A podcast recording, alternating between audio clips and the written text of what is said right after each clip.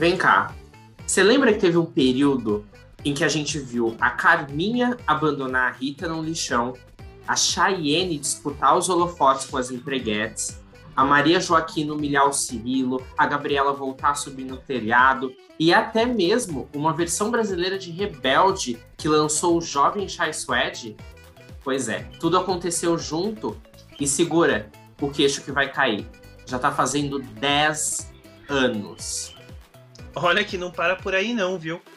A gente viu uma novela falando sobre a velha república, sobre a revolta da vacina, a revolta da chibata, desbancar a favorita Avenida Brasil e trazer o M pro Brasil. Sim, lado a lado é de 2012 e ganhou o M no ano seguinte. E detalhe, né? Também foi em 2012. Olha, parando pra pensar, eu não tinha nem noção que tinha acontecido tanta coisa. Realmente foi um ano icônico e que não poderia passar em branco aqui no Recapitulando. Eu, Matheus Guimarães, ao lado do meu fiel escudeiro de jornada, Marcelo Fonseca, vamos fazer uma viagem no tempo, voltar uma década atrás e entendemos esse boom de novelas de 2012. Olha, mas antes da gente embarcar lá para 2012, quando quase ninguém tinha Instagram e todo mundo se rolava por chat do Facebook, corre para seguir o podcast Recapitulando no Insta, hein? Nós somos o arroba podcast Recapitulando. Aproveita que você já está aí ouvindo nosso episódio no seu tocador de podcast favorito e assina. Assim você não vai perder os nossos episódios quinzenais, viu? Você não precisa baixar não pelo ForShared, tá tudo lá nas plataformas. Isso é coisa da década passada. Ai, mesmo parecendo que foi ontem, será que depois de uma década carregamos ainda alguma característica novelística daquele ano nos dias atuais? É isso que a gente vai debater no episódio de hoje.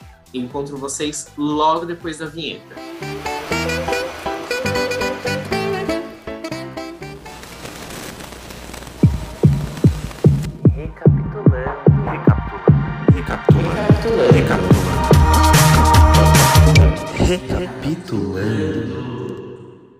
É muito engraçado, porque eu ainda tenho uma lembrança muito vívida de 2012, e quando esse ano eu paro para fazer as contas, que se passaram 10 anos, eu fico um tanto quanto chocado, porque eu lembro muito de 2012, assim, foi um ano muito importante para mim e tal, não sei o que, final de ensino médio, etc. E eu lembro que a gente viveu em 2012 um momento que a gente, eu lembro de assistir o último capítulo de Gabriela, a gente foi assistir na casa de uma amiga. Ah, eu lembro, Nossa, minha amiga gostava muito, eu não gostava, eu não acompanhava tanto na época. Eu assisti, claro, vi a repercussão, mas não foi me acompanhei tanto. Eu lembro de o último capítulo, todo mundo se reunir para ir na casa dessa amiga assistir. Aí eu lembro que a gente fez um trabalho sobre a Avenida Brasil, a gente dançou na festa do colégio as empreguetes, tipo assim, é muito doido, mas tava muito na cultura pop daquele ano, assim, tava tudo muito. Eu lembro que uma amiga minha, mesmo tendo a minha idade, ela assistia carrossel. Então, assim. Tava tudo muito em- junto, né? Muito, tudo muito Ah, próximo. Não sei era, como foi pra você. meio a mesma coisa, é o que eu ia comentar, era muito pulsante, assim, não só por eu ser fã de novela, mas eu também estava no ensino médio, e pessoalmente foi um ano incrível para mim, é um ano que eu tenho muito carinho por ele.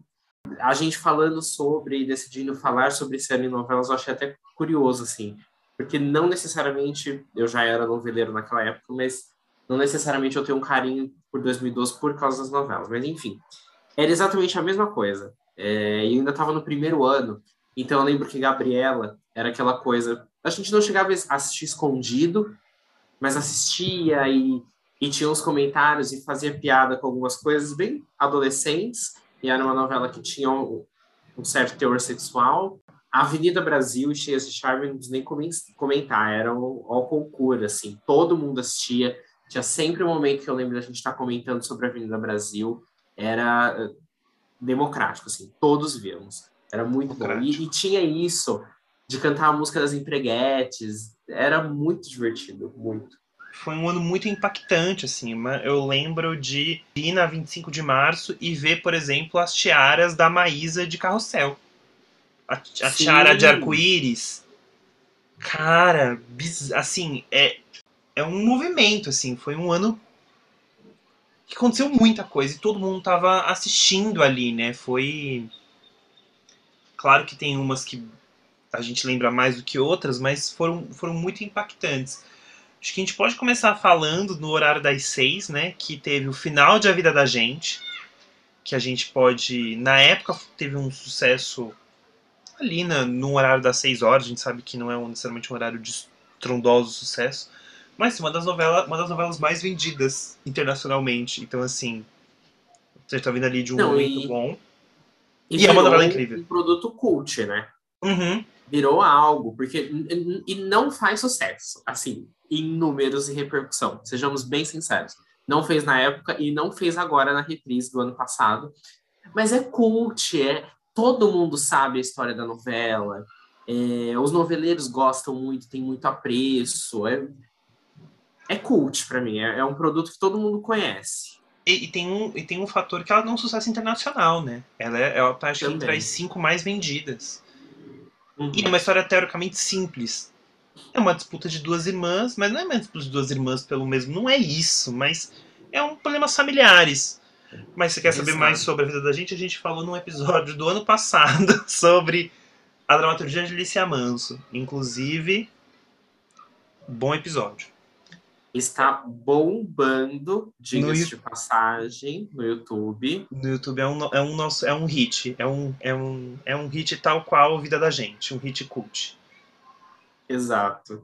E eu acho que é legal a gente falar que em 2012 você tem lado a lado, né? É, a gente comentou de não falar sobre Amor Eterno Amor, mas você assistiu Amor Eterno Amor ou nada? Eu não assisti Amor Eterno Amor. Eu não Eu- assisti. Você assistiu? Eu assisti bem pouco, assim, eu lembro bem. Era só uma curiosidade mesmo, uma, uma dúvida minha. Eu assisti muito pouco, assim, mas eu sei qual é a história da novela e eu acho, tipo, encantadora também. Eu acho que poderia super dar certo. Talvez foi um momento que não rolou, mas era boa. Enfim. É, as- da Jin são muito boas, né? né? Eu tenho. eu- são novelas que eu tenho vontade de pegar, assim. Porque é exatamente, era um período que eu, por mais que tivesse tempo, necessariamente conseguia assistir três novelas seguidas. Né? Exato. É, é difícil pra todo mundo assistir três, né? A gente gosta, mas a gente sabe que é difícil. Eu tentei, no momento atual em que estamos, está passando, porque sabe Deus quando esse episódio vai ao ar, é, tá passando quanto mais vida melhor. Eu falei, não, eu vou assistir, porque faz anos que eu não assisto uma novela da sete. Eu acho que a última talvez tenha sido totalmente demais. Eu não consigo, não dá, é um horário meio ingrato. Mesmo que eu esteja em casa, eu esqueço. É, não é a mesma coisa. é- Não consigo, É, muito difícil, não. Tem jantar pra fazer, tem. É meio difícil. Mas. Bom, eu não achei Amor Eterno Amor, mas teve lado a lado, que eu vi bastante coisa de lado a lado, via bastante. Uhum. Principalmente porque o final dela já era o, o início do- dos meus anos de, de cursinho e tal, não sei o que. Eu lembro de ter assistido. Principalmente o final ali. E ela é brilhante, né? Lado a lado é uma novela muito boa, ela é muito bem construída. Não, é, é maravilhosa. Mas eu vou confessar algo para você. Fale. Eu não gostava de lado a lado quando passava. Eu acho que, um, eu não tinha a maturidade ainda para entender a, a necessidade daquela novela. É uma coisa que a Exato. gente vê hoje com o distanciamento. E dois, eu lembro que eu gostava no começo. Lembro que minha mãe assistia à tarde e tal. E o, começo dela tem um movimento, tem um certo ritmo. Mas depois que a. Não é um, um spoiler, né? A gente, a gente precisa lembrar né, nova temporada, terceiro ano aqui, que não existe spoiler de novela. Então, é, mas acho que depois que o personagem da Camila Pitanga volta, que tem a passagem de tempo e etc., eu achava que as coisas não andavam. Aquela novela ficava em círculos, eu não, não curtia, não acompanhava. E você não acha que um pouco, aí eu vou fazer uma provocação, né? A gente fala que ela veio de um ano ali, que veio Avenida Brasil, né? Oi, oi, oi, oi. Veio Tia de Uhum. Charme, que era assim, plumas, paetês, glitter e tecnobrega. E Lado a Lado era uma novela que tinha uma outra energia. Eu acho que por um momento a gente a- estranhava Não pelo conteúdo em si, que, que eu acho que hoje tem uma puta relevância, eu acho que também ela ganhou um status sim. É uma grande novela, ganhou o M, olha aqui. E reforçando, ela ganhou o M, a gente já comentou na abertura, mas concorrendo com a Avenida Brasil. E Que, que, é era a aposta. impecável. Que era a aposta. Todo mundo Também. jurava vai levar. Porque pelo fenômeno que foi, é claro que vai levar. Nunca acho que chutaram que lado a lado ia ganhar, né? Mas é isso, assim, tramas históricas com apelo. Mas parando pra pensar, eu não sei se talvez naquela época ela não foi tão comentada e falada. Muito por isso, assim, a gente tava num momento muito alegrias, sabe, assim? Sei. É, e, E ela, ela era um momento ali pós, assim, a gente tem o costume de geralmente contar a história da novela, né? Mas está sendo mais um bate-papo aqui e tal, e não é uma novela tão antiga, então só pincelando. Ela falava sobre o momento pós-abolição da escravatura, onde a população negra estava largada e porque aboliu-se a escravidão legal e o né? que a gente, que a gente vai fazer pra inserir essas pessoas na sociedade? Exato. Nada. nada. E aí mostra eles indo para os morros e, e a revolta da chibata, enfim, e a dificuldade daquelas pessoas vivendo no, no morro e ao mesmo tempo tinha o romance ali da. Ai, o romance da Marjorie Destino era muito bom, né? Com, Era bom, era bom. com o Thiago Fragoso. Mas enfim, era, era outro. Era denso, é, não tinha essa alegria, realmente. Eu não lembro de ter um núcleo cômico na novela. Uma coisa que eu Não. sou contrário, mas assim, é um clássico, existe, é denominado assim. É, eu sempre levanto esse ponto, porque às vezes precisa ter, algumas tramas pedem, e essa trama é in- incrível, né? Assim. Eu tenho a mesma sensação que você, exatamente isso. Ela é. Ela é importante, mas eu acho que a gente não tava num momento que a gente tava conseguindo apreciar aquele. a entender a importância dela. Que eu acho que aí Exato. é o que a gente para pensar de outra tramas históricas sempre tem uma outra densidade era um outro momento. Mas eu fico feliz de saber que ela foi digamos assim imortalizada. Ela é sempre lembrada né? Às vezes as pessoas comentam de lado a lado comentam das coisas que foram representadas. É uma novela que eu tenho vontade de reassistir. E eu vi muita torcida por ela no para ser reprisada no nesses tempos pandêmicos. Eu vi muita gente pedindo a reprise dela. Eu acho que talvez hoje ela faria mais sentido Faz até. sentido. Porque eu acho que ela é atual. Uhum. Porque tem, porque tem tramas históricas que ficam anacrônica, quer dizer, anacrônicas, né? É. E tem. Exato, e era a minha cabeça de 2012, sabe? Hoje eu vejo a importância, fico feliz que ela tenha um prestígio, pelo menos na bolha noveleira, que entenda a, a necessidade dela. E eu arrisco dizer que representação assim de período histórico, talvez ela seja a mais séria, sem deixar de lado o entretenimento, etc. Mas quem tenha feito isso com mais seriedade, e com mais maestria, era muito bem feito. É muito bem feito, exato. E sem ser assim, ah, é uma novela da década de 20, tem as sufragistas, mas a mocinha age como se ela fosse uma mulher de 2019. Não era Ah. assim, Não, né? Enfim. exato. Exato, eu acho que faz muito sentido. É isso, assim, todos os personagens estão pensando e, e agindo como se eles estivessem em 1917. Mas tá ali nesse momento que fala um pouco, né? Porque também tem, tem várias questões. Tem muitos momentos históricos e que são muito bem representados, e por um momento que geralmente é esquecido, né? Mesmo quando a gente fala Uhum. de cinema nacional, de mesmo dramaturgia, é um momento que se fala-se pouco. Geralmente se fala dos anos 20 em diante. Você tem muita coisa dos anos 20 em diante, mas ali do final do século XIX, início do século XX, você não, você tem poucas coisas. Representando Exato. ali aquele 1890 a 1910, 15. Então é um golaço aí que a gente teve. Não, e o pior, outra coisa, sempre que a gente tem uma representação histórica, assim, tem. Eu tentando lembrar para não ser injusto, para falar, nunca aconteceu, mas quem está retratando é, a população negra no- em representação histórica? Não, é sempre uma representação branca, seja na década de 20, por exemplo. Você sempre lembra do quê? Daqueles cafés na, na confeitaria Colombo, Uhum. aquele, os vestidos e etc. Nu- Nunca é uma representação para essa parte da, da sociedade, né? É. E o bom é que hoje, tudo bem, a gente já caminhou, não o suficiente, não, mas a gente já caminhou bastante. Mas lado a lado já estava fazendo isso em 2012, quando eu acho que a grande maioria de nós hum, ainda não tinha se desconstruído, digamos assim. Não, e era um debate que a televisão ainda era uma televisão antiga, no sentido de que o Uhum. nosso pensamento era muito antigo, a gente não tem, assim, pelo menos não era um debate que tinha chegado para todos, era um debate que você estava no Altas Horas no sábado à noite que estava debatendo, que hoje, Não. hoje você tem. Hoje, quando eu falo assim, nossa, não, lembra quando vocês fizeram lado a lado? Aí sempre puxa. É importante. Enfim, mas só esclarecendo, teve uma chamada em- enquanto estávamos assistindo a programação, no intervalo do Big Brother Brasil, colocou justamente a trama da Helenice de Um Lugar ao Sol, que chamou a empregada da tia dela de macaca e está sendo processada por isso, por injúria racial, ela foi racista, e pegou só uma cena daquele debate e ainda veio com a narração, tipo, agora eu não vou lembrar exatamente o texto, mas era na linha temas que importam para a sociedade você vê na sua novela das nove. Eu achei super forte, eu não lembro. Não lembro, não, é óbvio que isso não aconteceu antes, sabe? A gente, Uhum. como você estava falando até ontem, até 10 anos atrás, que era ontem, quando a novela tem 70, é, era uma televisão velha, isso não se debatia. E hoje, além de se debater, ainda está colocando no intervalo da maior audiência da TV, olha, a gente está debatendo isso. Enfim, eu acho Saibam bom- vocês.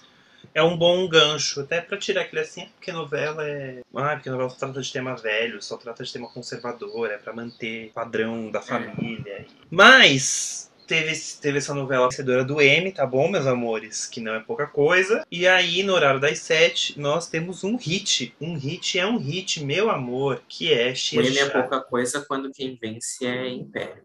Aí ele se torna pouca coisa, mas no caso de lado a lado, não.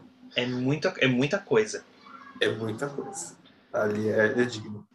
Mas tivemos um hit. um hitaço que veio meio sem prometer, né? Que era uma dupla de autores novos, que foi Felipe Miguel e Isabel de Oliveira. isso em Cheia de Charme. É um daqueles momentos que você fala, caçamba, é o momento, porque ela veio. As três protagonistas elas eram muito carismáticas. A Uhum. vilã era muito carismática.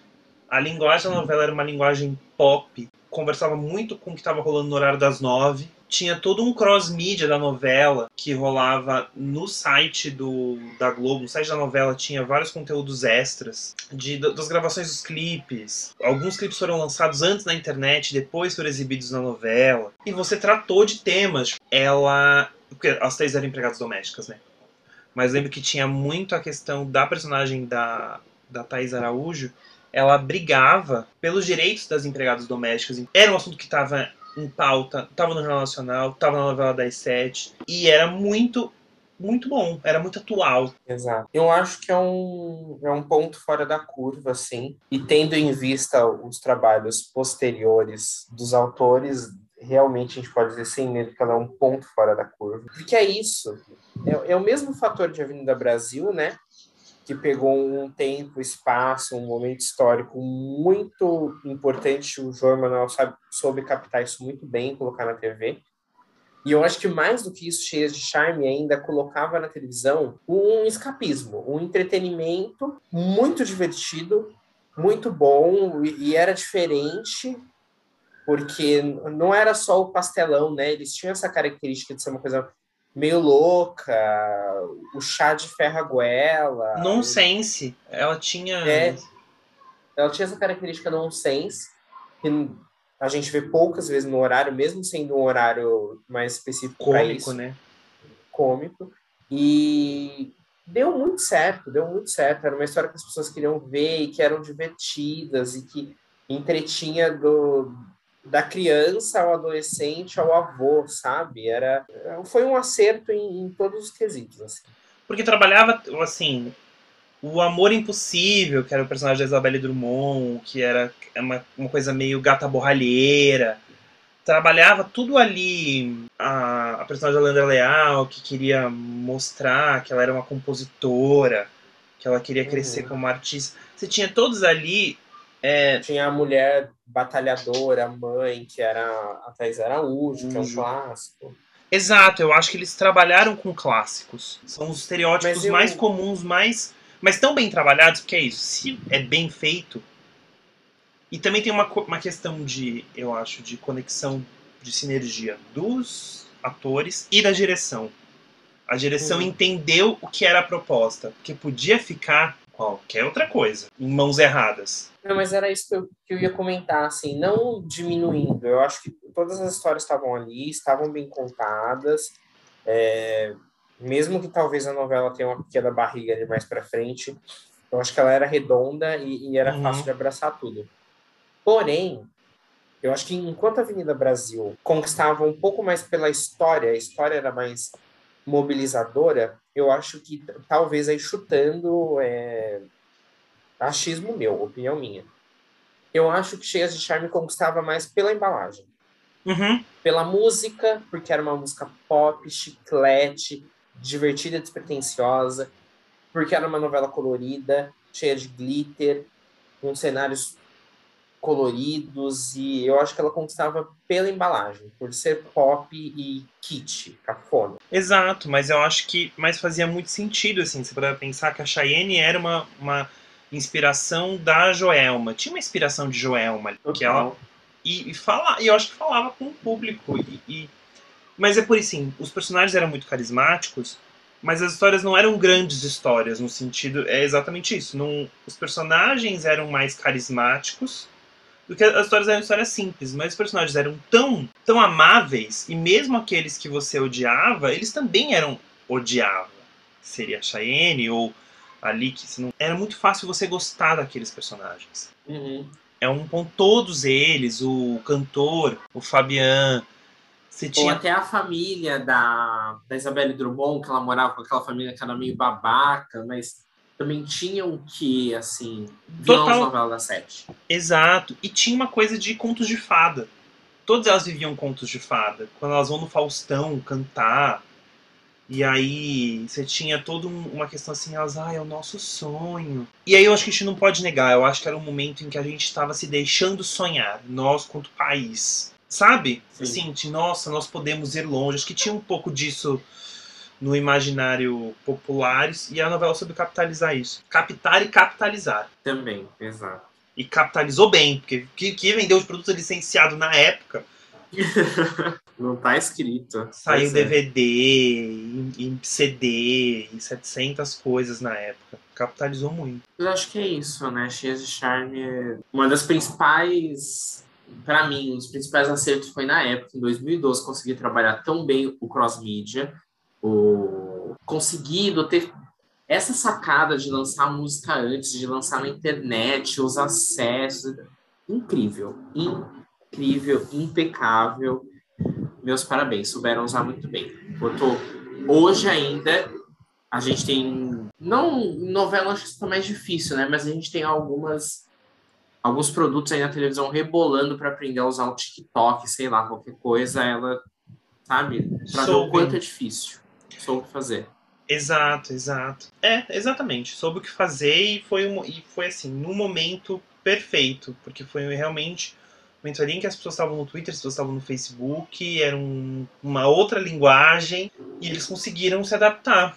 Tanto que todo mundo comenta que quando acabou Cheias de Charme e entrou Guerra dos Sexos, foi.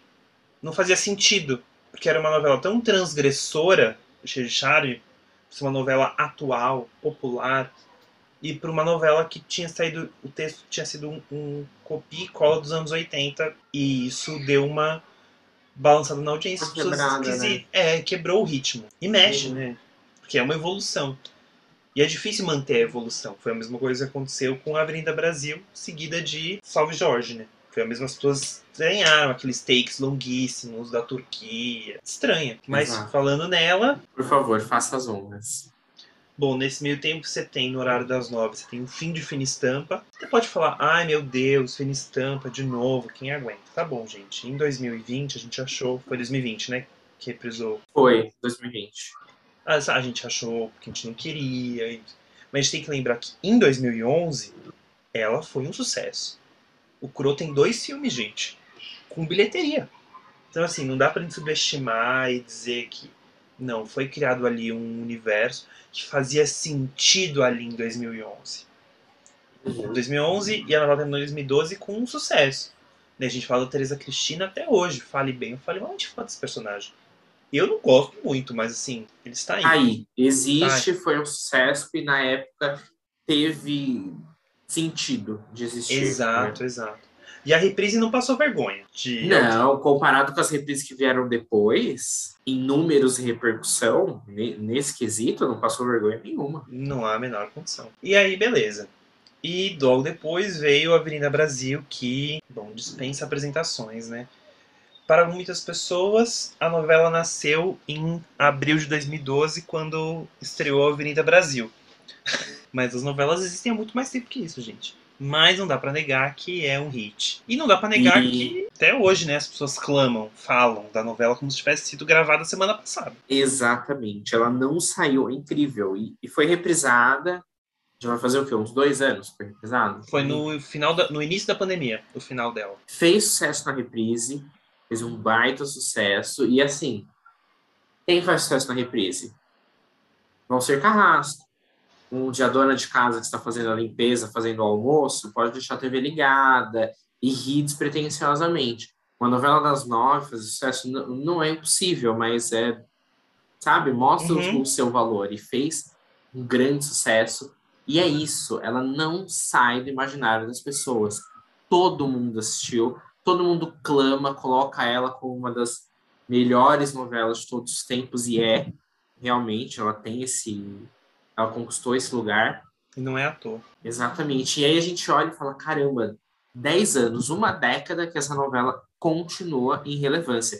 E, e, e uma coisa que me impressiona também, eu estava comentando com você, eu acho, que eu estava falando sobre Vale Tudo e Rock Santeiro e tal, e eu cresci ouvindo que, que Rock Santeiro era a melhor novela de todos os tempos, e eu tenho para mim que depois da primeira reprise no Viva, lá em 2010, de Vale Tudo, ela voltou a ter esse, Status. né, esse lugar, esse destaque, as pessoas voltarem a conhecer e virem que é a melhor novela brasileira de todos os tempos, sem fazer comparações ou competições aqui.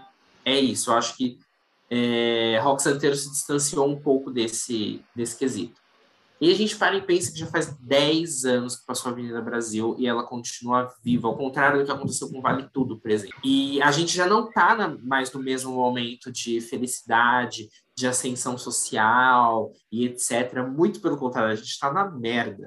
Mas ela continua, sabe, mesmo tendo mudado o cenário, ela não sai da cabeça das pessoas. Não, não sai, é exatamente. E aí eu acho que, se a gente for esticar um pouquinho, eu vou esticar um pouquinho mais essa corda, tá?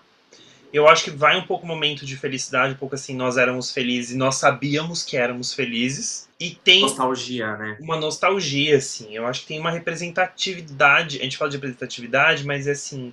Cara, qualquer.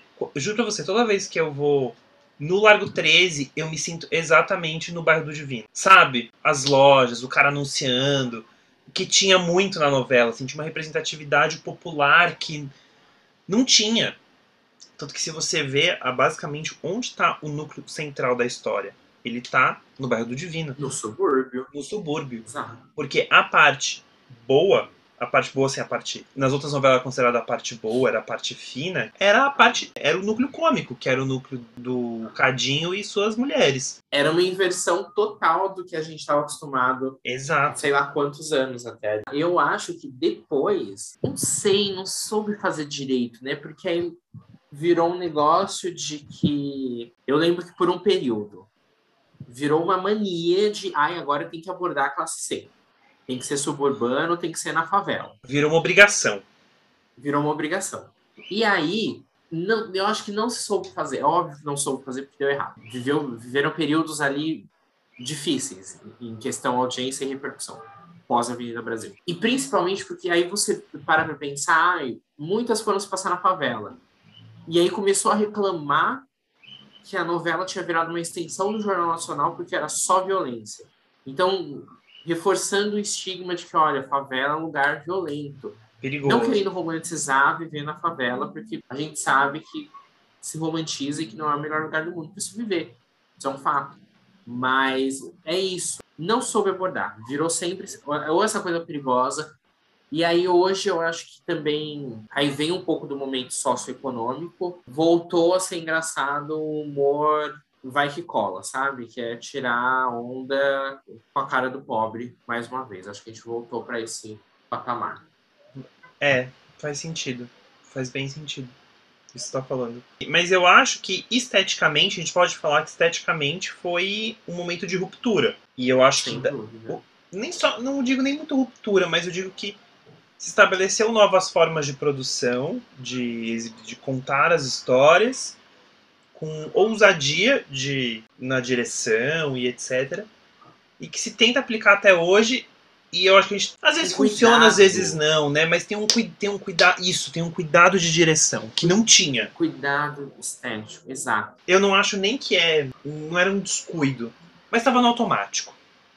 A gente faz assim, três câmeras e beijos. Não Era como você sabia fazer até ali. é. E ninguém queria, porque assim, pra que mexer em time que tá ganhando? E fora que é caro, você não tem tempo para fazer. É, exato. Hoje ainda é um ritmo industrial, mas acho que as coisas mudaram um pouco.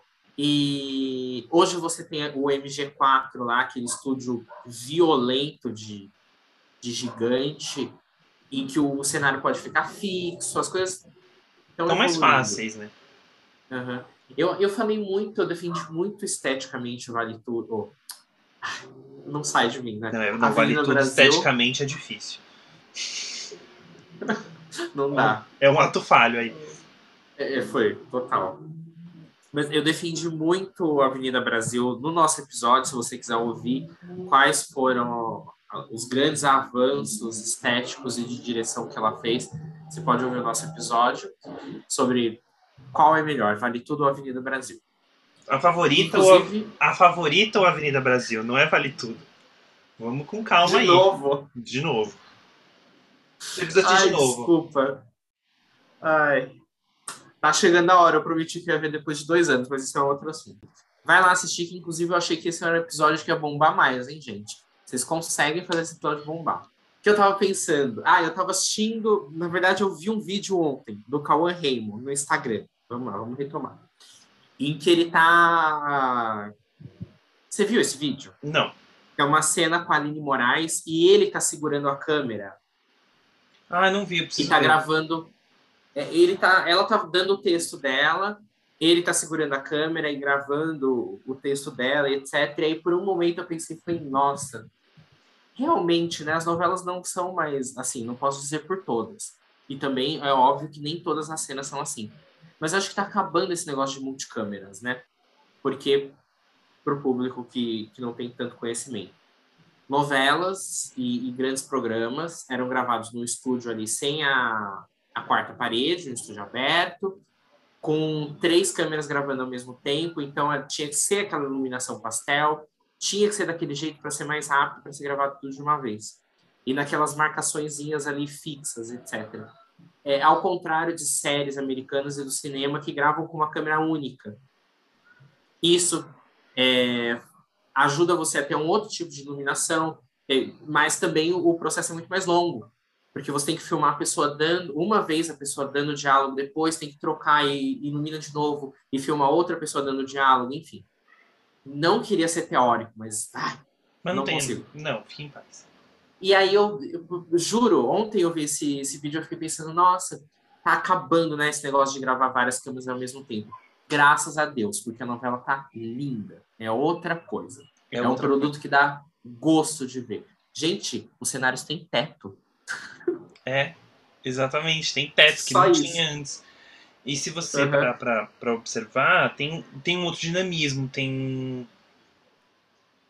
Demanda uma atenção extra, porque você tem outros detalhes ali que fazem parte. Se a gente parar pra pensar na mansão Tufão, tudo ali tem um sentido de existir naquela casa.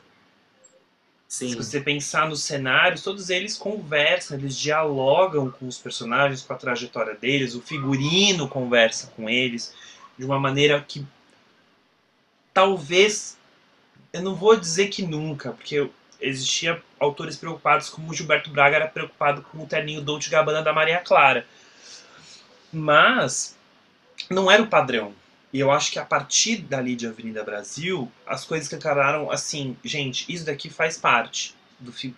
Não, claro que assim, se a gente lembrar de O Clone, de vários, vários itens viraram itens de desejo, né? A- a- o raio da, O anel da Jade. o anel pulseira da Jade, etc. Mas eu acho que vai um pouco mais além. Se você pensar Uhum. como as pessoas, como ali fazia, o figurino conversava com o cenário, que conversava com o texto deles. E a maneira que eles se comportavam, o fato de todos eles falarem ao mesmo tempo, era caótico, tudo era caótico. Se você, você olhava assim, caótico dos personagens, então você tinha ali Sim. o fundo com um papel de parede completamente estampado, uns looks estampados, eles falando alto. Tinha todo um. Tudo dialogava para contar sobre aqueles personagens. Não, e eu acredito muito que o que torna um personagem, o que leva um personagem a entrar na história da dramaturgia brasileira é a caracterização. Não tem um personagem que eu, que eu jogue aqui que seja eternizado na história da novela que não tenha uma caracterização assim diferente. E eu não tô Uhum. falando de ser caricato, mas é, por exemplo, sei lá, se eu chutar aqui para você Felipe Barreto, cagou, só a bolha noveleira sabe quem é. Mas se eu jogar para você quem foi Sassamo Tema, ou então quem foi a Jade do clone, você lembra, e eu acho que a caracterização é muito importante. Viúva Não- Porcina. Viúva Porcina. E a Carminha tinha isso Uhum. dentro da personagem, enfim. E eu acho que uma personagem que tem muito. Talvez se a novela tivesse feito mais sucesso, assim, tivesse repercutido mais, entraria mais. Mas eu acho que na história recente, quem tem o, o cacifo para entrar, assim, e, e você olhar e saber que é ela, é a Dona Lourdes de Amor de Mãe. É. O que não chega a ser caricato. É uma- Você, é uma senhora que você veria. Se você abrir a janela, se você morar num subúrbio, você vai ver ela passando agora. Mas é, sabe? É isso. Exato, exato, exato. Concordo plenamente. Mas eu sinto que, claro que a Carminha é um destaque, mas eu sinto que todos os personagens tinham um cuidado ali, um cuidado em todos os núcleos. De Sim. figurino, de cenário. A direção de arte em si, ponto, né? A gente pode ser mais amplo. A direção de arte em É. si. E eu sinto que isso veio para outros trabalhos. Se a gente pra pensar assim, recentes. De Claro que não tem o mesmo impacto, né? A gente tá tirando, pensando que nem todas tiveram o puta impacto de Avenida Brasil. Mas, sei lá, se você parar pra pensar em o outro lado Não, do paraíso. mais- Sim. eu- Mas indo até mais, mais próximo, assim, da, daquela época, desculpa. Imagina, fala. Mas que tá próximo também para o público que acabou de reprisar, é só você ver Fina Estampa e Império. São duas coisas completamente diferentes. Dois você trabalhos. foi e assim, certeiro aí, verdade. Fina Verdade. Estampa é a, é a antecessora de Avenida Brasil e Império passou em 2014 Dois anos depois. três, dois anos só depois. Muito próximo. E já tinha sido um game changer ali. Já tinha mudado totalmente. É outra novela quando você compara iluminação, direção de arte, etc., com, com Estampa, Total. por exemplo. Total, total, total. Você foi certeiro aí. Que é exatamente isso. Mudou. Mudou. E aí, e você vai pensar, todas as outras. Nenhuma outra, pelo menos no horário das nove, voltou a ter o padrão que tinha Fina Estampa. Por isso que era esquisito assistir Fina Estampa nessa reprise. Que Fina Estampa Uhum. parecia velha. Não velha pra A não gente. ser os noveleiros que estão presos em 2010, que acham lindo novela em 30 quadros por segundo, que acham que novela não tem que ter filtro, que a novela tá parada lá. Para esses noveleiros, era incrível assistir Estampa. Parabéns. Mas, tipo, sei lá, não consigo pensar em nenhuma recente que era assim. A Dona do Pedaço não era assim, o que que era da Mora, né? Mas vamos pensar novelas não Amora. O Outro Lado do Paraíso era um novelão clássico, drama, dramaturgicamente falando. Ele tinha todos os. Segundo Sol, Segundo Sol do Denis Carvalho, não era assim? E exato, e que é um diretor também assim, classiquíssimo, tá aí desde do período paleozoico e Desde não que o mundo é assim. mundo, ele tá lá. Tá. Exato. E ele é mais conservador. Hoje a gente esteticamente outra, falando. é, outra linguagem estética e que eu acho até ouso um pouco arriscar, por exemplo, em iluminação, por exemplo. Eu acho até que umas estão próximas da outra, Uhum. sabe? Eu acho que a iluminação de Amor de Mãe pode ser um pouco próxima da de, do outro lado do paraíso, que é um- na verdade acho ainda mais próxima de Um Lugar ao Sol e etc. É uma assinatura desse momento, dessa época. É dessa época. Mas enfim. Sim, não, eu concordo, eu concordo. Concordo plenamente. Faz muito sentido. E, sei lá, você pega umas novelas mais. E você teve nesse momento muita experimentação. Eu não sei se você teve essa sensação, mas sim, nos anos 90 tinha muita experimentação estética. Principalmente depois de Pantanal, você começou a ter experimentação de, de luz, quando você tem o Luiz Fernando Carvalho. Falei errado? Não. Quando ele foi pra. pra- saiu. Ele foi pra Globo dirigir Renascer. Era outra história. Lindo. Aquele, Era. Aquilo é um game change. Total. Nos anos 2010, depois de Avenida Brasil, você teve Velho Chico. Ah, é uma novela marrom. Foda-se.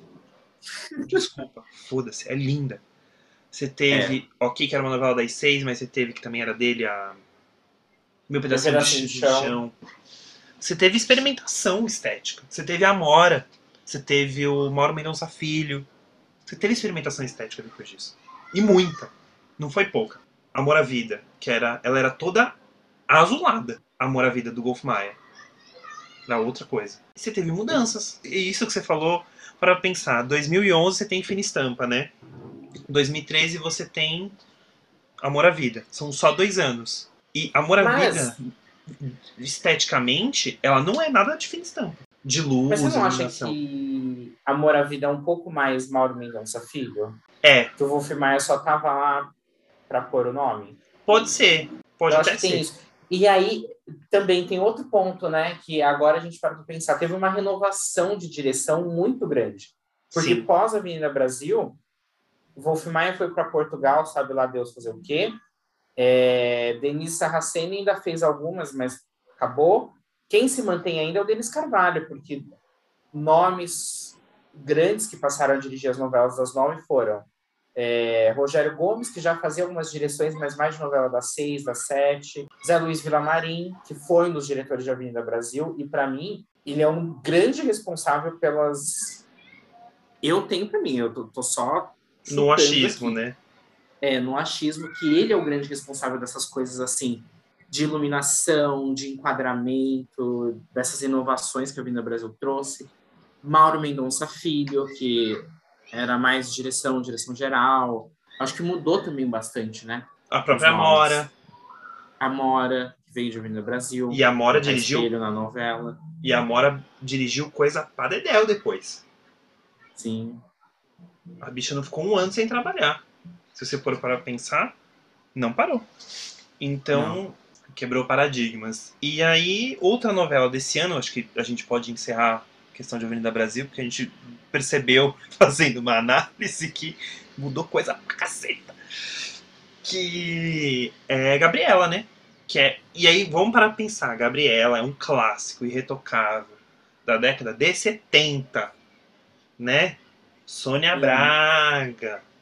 Lá, todo mundo tem que imaginar a Gabriela subindo no raio do teto pra pegar a A pipa. pipa.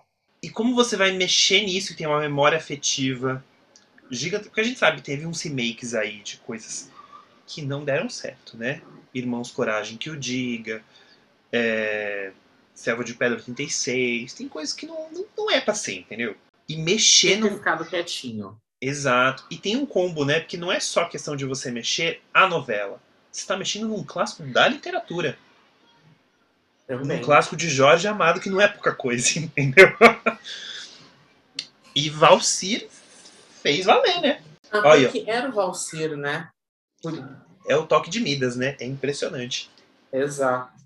Sempre um grande sucesso, não tem como. E, mas e também faz parte daquele que aquilo que a gente já comentou num episódio especial sobre o Valcir no, no horário das seis, que é sobre o tempo e espaço. É uma novela que tá lá nos anos 20, É. 30. Então algumas, algumas falas, alguns se encaixam ali, né? elas não ficam esquisitas ou distorcidas, elas fazem sentido ali. Não fica descolado da, da realidade atual, né? Exato, Porque não fica. É uma coisa que a gente já comentou. A gente prefere quando ele faz novela de época, porque algumas falas, algumas atitudes dos personagens, não sei, casam melhor. O Mundinho Valser Carrasco casa melhor quando é de época. E, e era uma novela de época, né? Exato. E era muito boa. E você não acha que tem um- uma coisa que ele sabe fazer? Se a gente for para pensar em retrospecto, desde Chica da Silva, que é uma outra novela de época, que é ele sabe lidar bem com polêmica. Sabe? Ele tem um certo prazer, né? Ele gosta, ele, ele vai longe. Toda aquela parte do coronel, que era do Zé Wilker, não era? Era. Que a esposa era a Maite Proença. Aham. Ela tinha um caso com. Ele era dentista? Não lembro. Só lembro que era um homem mais novo. Nem lembro quem era o ator, mas. Eu também não. E você tinha ali uma coisa que funcionava e gerava, as pessoas comentavam disso na época. Era muito. Porque era uma outra polêmica bem abordada. Aham. Não, e ele fez até virar meme, né? Ou eu vou lhe usar. Desde que vou lhe É. usar. Não, ele sabe, ele sabe fazer. Sabe, né? É impressionante. E tudo isso foi no mesmo ano, né? Isso que é o mais engraçado. Quem foi que dirigiu Gabriela? Deixa eu ver quem dirigiu Gabriela. Mauro Mendonça Filho. Mauro Mendonça Filho? Que eu acho que foi a primeira vez que eles se encontraram, aí ele levou ele pra Amor à Vida. Vê se eu não tô errado. É... Mauro Mendonça Filho e Roberto Talma. Que tinha sido a dupla que dirigiu o Astro também, né? No ano anterior. Eu acho que sim. Até eu vou checar. É, o Astro é 11, né? É, foi a primeira. Então, é, e o Astro é um remake que deu certo, né? Também. Tanto que ganhou até um M também, né? Só vencedores do M aqui.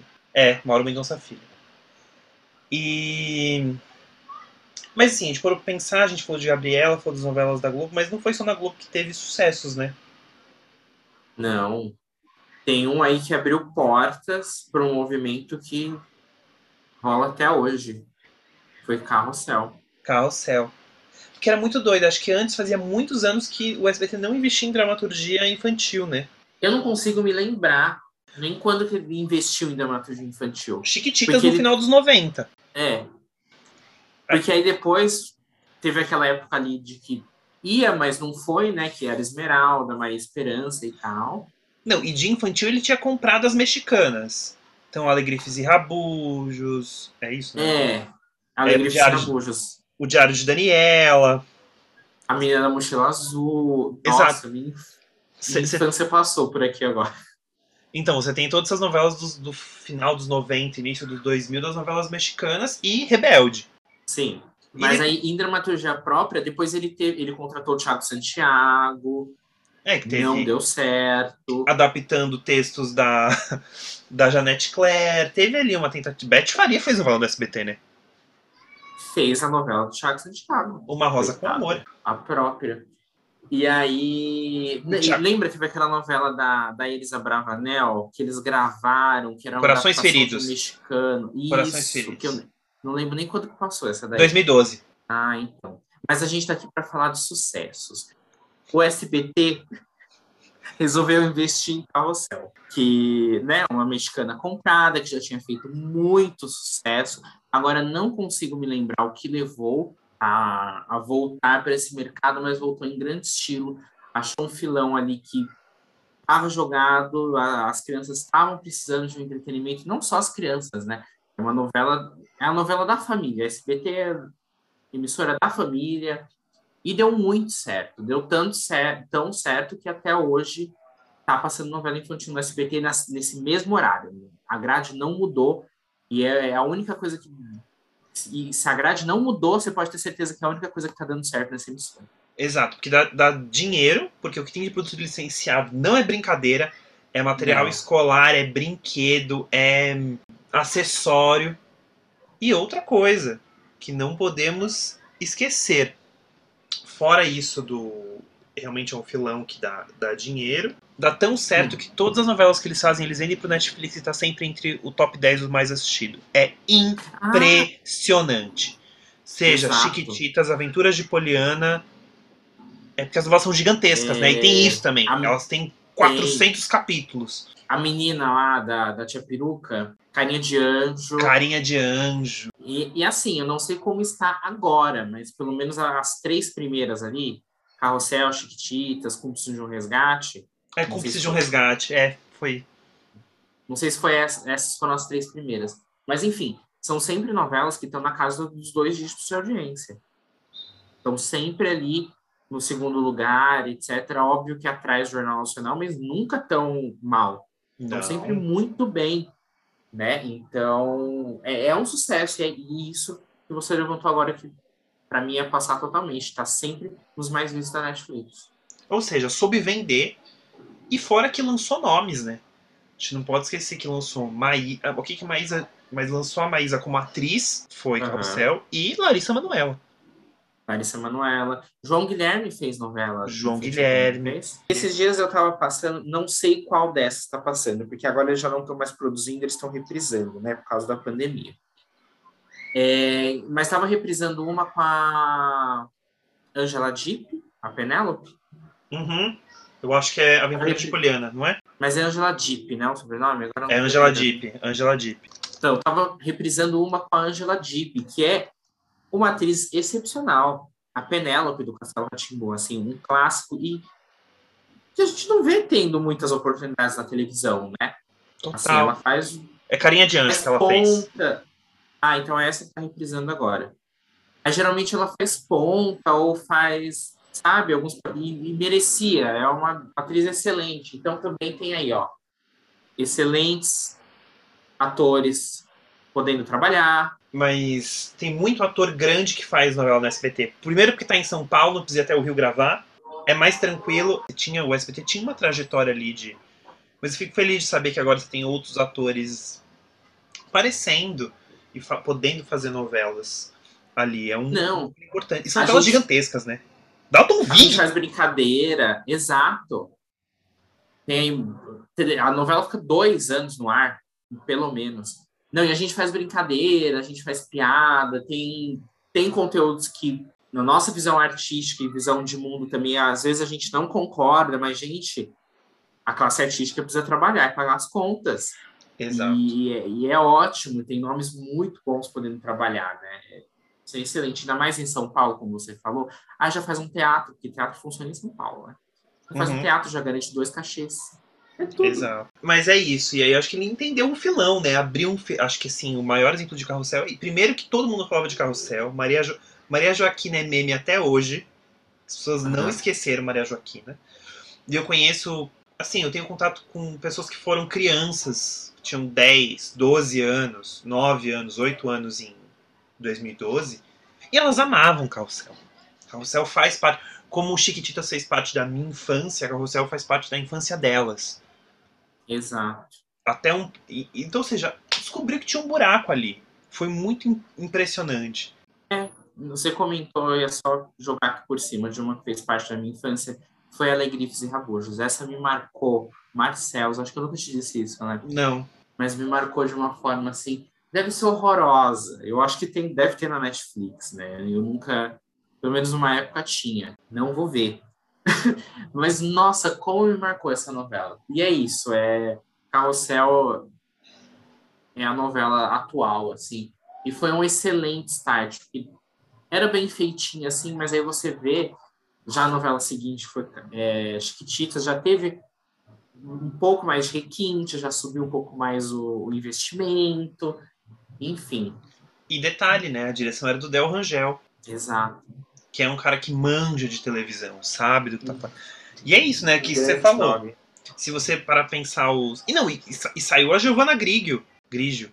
Nunca é o sobrenome dela. Grigio, é, dos Chiquititas. Ela saiu de lá, aí ela foi pra Globo, aí ela fez a, aí ela fez a Malhação, aí agora ela tá em Rebelde. E é isso, assim, é uma, é uma máquina de talentos, né? Sim. E é gravado aqui. Ainda mais agora que a gente não tem mais malhação, né? Bom, É bom, é bom. E falando em Malhação, pra gente encerrar, em 2012, a gente falou Rebelde, em 2012 ainda teve o Rebelde da Record. O último ano, que foi 11 e 12. E que também saíram nomes de lá. Eu não acompanhei na época, porque eu, eu já não gostava do mexicano original, sorry. Não, acho- mas assim, eu lembro de entrar no Twitter e tinha uma legião de todo dia tava nos Trend Topics, na época que as pessoas usavam muito Twitter antes de cair no esquecimento, as pessoas voltarem nos últimos anos. Cara, era bizarro. E saiu nomes grandes, né? Saiu a Sofia Abrão, Sim. saiu o Shai Suede, Shai, saiu. Ok, que o Shai já tinha ganho o Ídolos, mas do Ídolos ele foi pra lá. O Micael Arthur, Borges. Micael Borges, a Lua Blanco. Arthur Aguiar, Lua Blanco. A Mel Francoviac, que tá na Netflix, né? Ou fez algumas coisas pra Netflix também. Faz, faz umas coisas pra Globosat também, uns programas de viagem. Os seis se deram super bem, assim, né? São, são nomes bem grandes. Eu realmente não acompanhava, mas você tava falando que eles faziam um show e tal, eu tava buscando na memória, e tinha uma menina da minha sala na escola que era super fã, eu nunca entendi, mas ela era fã, na nossa idade. Então, tinha, na minha sala não tinha ninguém que, que era fã, mas eu via muito no Twitter na época. E tinha, eu lembro que a Manu abriu shows do, do, do Rebelde Brasil. Eles tinham um público, Uhum. inclusive eles têm um público. Carla Dias fez Rebelde Brasil. Sim, verdade. Então você teve ali um momento que foi aquele momento de boom da, da dramaturgia da Record, que eles gravavam no Rio de Janeiro e tal. Era bem. E era um filão jovem. Eles ali eles tentaram um filão jovem e tentaram ali com Rebelde, né? Eles estavam comprando texto da Televisa. Foi bem na época que eles já tinham feito Bela Feia, já tinha rolado uns, uns outros temas semelhantes. Mas para pensar que, infelizmente, é um que ali não, não, não seguiu adiante, né? Mas assim, foi um grupo que surgiu de novela, né? Não, pelo visto, musicalmente bombou, né? 2012. Deve ter bombado. Não, não tô falando assim, ah, não. tá, o ano não... Rebelde ou o ano de 2012? Não, o ano de 2012 você tem Rebelde Brasil, você tem Ah. Empreguetes, aí ó, quanta, quanta gente cantando. Você tem Exato. Ivete fazendo a, a dona do bordel. É isso, pra todo mundo. Todo mundo em 2012 foi o ano que não, todo mundo tava empregado. Foi sucesso. Ano bom. E eu, no fim eu acabei descobrindo que realmente a ruptura foi muito mais óbvia do que a gente. Foi muito mais óbvia, não. Rolou muito mais do que eu imaginei que tivesse rolado. Ó, que bom. Porque aqui a gente comenta, Hum. conversa, senão a gente- às vezes tem coisas que a gente não percebe. É bom fazer uma análise. Exato. é, Porque no final das contas é um espaço que a gente tirou pra isso, né? Gente falar sobre. Pouco narcisistas que somos, a gente grava e faz as pessoas ouvirem e elas ouvem. Ouvem. A gente torce para que escutem, né? Exato, A gente favor. Chegou... disponibiliza. Exato. Não tô colocando arma na cabeça de ninguém. Se você chegou até aqui, mostra pra gente que você ouve. Comenta no YouTube, Comenta no nosso YouTube. Instagram. Isso. Se você ouviu no Spotify, comenta no Instagram. Se você viu no YouTube, aproveita, já dá um likezinho ali, inscreve no canal, bem youtuber, assim, deixa um comentário. A gente adora quando vocês deixam comentários. A gente fica muito feliz. De verdade. Muito. A gente fica É sério. a gente manda um produto. Você viu? Comenta tal coisa. Às vezes a gente, a gente fica pouco esquece de responder, mas a gente fica tão feliz que a gente tá lendo, tá?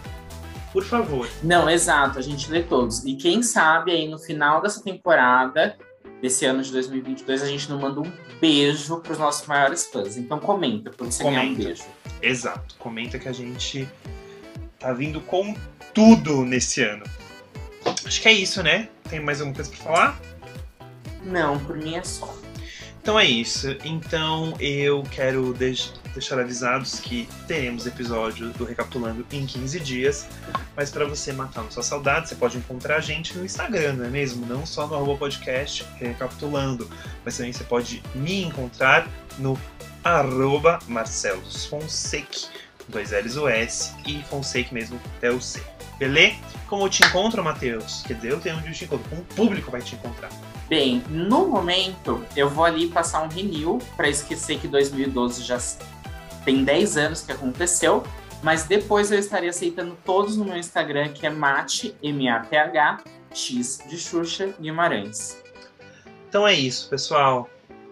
Também vou aproveitar e passar o fazer meu skincare pra manter essa carinha que já tá quase beirando os 30 e lembrar que eu tinha só 17 anos em 2012, tô ficando um pouco chateada. Precisa Ah, saber. ah, não, mas tá tudo bem. Ah, eu não tenho. Como diria a Suzana Vieira, é. Não tem vaidades, né? Não Você- tenho vaidade. Eu só levo o meu corpo, o meu E talento o meu talento. e o meu carisma. É isso, gente. Um beijo e até o próximo episódio de Recapitulando. Beijo. Pesquisa, roteiro e apresentação: Matheus Guimarães e Marcelo Fonseca. Edição: Matheus Guimarães e Marcelo Fonseca. Artes visuais de Vitor Locke. Os áudios do podcast são de Upbeat.